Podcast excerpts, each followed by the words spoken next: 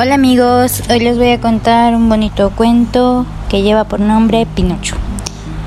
Y dice así, Gepetto era un viejo carpintero que vivía solo y deseaba tanto tener compañía.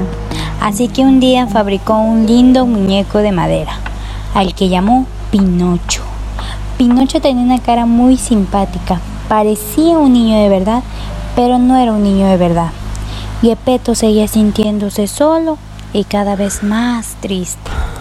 Un día, mientras Gepetto contemplaba la luna, Gepetto pensó, con tristeza, cuánto desearía que Pinocho fuera un niño de verdad. Después, se fue y se acostó.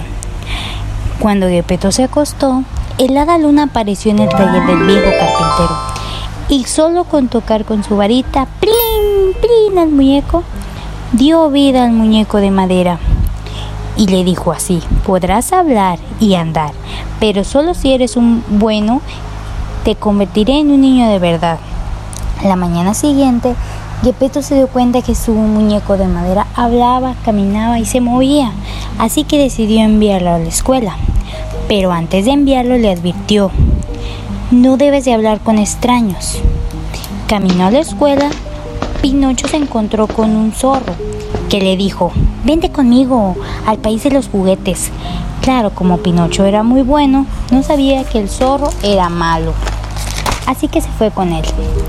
Pensó Pinocho, de seguro Gepetto no se enterará de esto. El país de los juguetes era un pequeño, era una pequeña isla habitada por puros niños que solo se la pasaban jugando y comiendo golosinas, hasta que por tanto comer golosinas se convertían en burros. Cuando Pinocho se dio cuenta que él también se estaba convirtiendo en burro, de pronto le empezaron a salir orejas y cola. Dijo, oh no, me estoy convirtiendo en un burro. No. Entonces huyó a casa.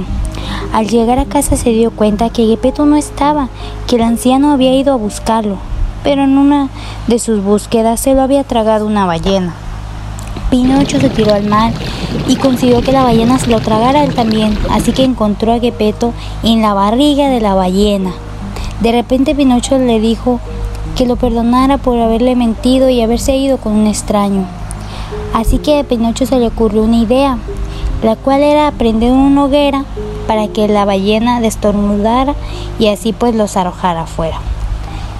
Cuando la ballena los arrojó, nadaron hacia la orilla el hada luna apareció y convirtió a Pinocho en un lindo niño, en un lindo niño de verdad, porque Pinocho había demostrado ser bueno.